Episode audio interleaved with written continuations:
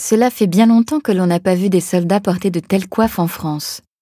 Ce bonnet à poils et plumes date du Second Empire.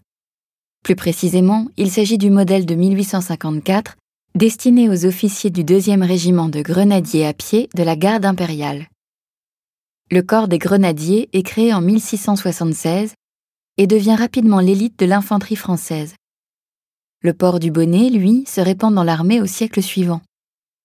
En effet, si les origines du bonnet de fourrure remontent sans doute à l'époque préhistorique, celles du fameux bonnet à poils sont plus récentes, puisqu'il apparaît vraisemblablement dans les dernières années du XVIIe siècle.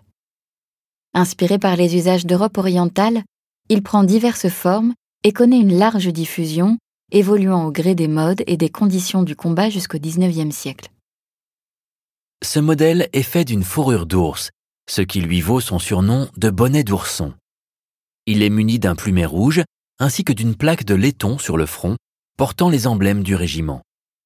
Le devant du bonnet est barré par une cordelière d'or pour les officiers ou d'un cordon en laine rouge mêlé d'or pour les sapeurs et sous-officiers.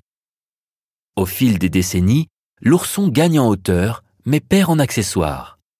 Haut d'environ 35 cm au tournant du XVIIIe siècle, il atteint ici 50 cm. Quant au cordon natté, pompon cocarde et raquettes, ils disparaissent progressivement pour des raisons à la fois pratiques et de mode, et jusqu'à être supprimés à partir de 1860.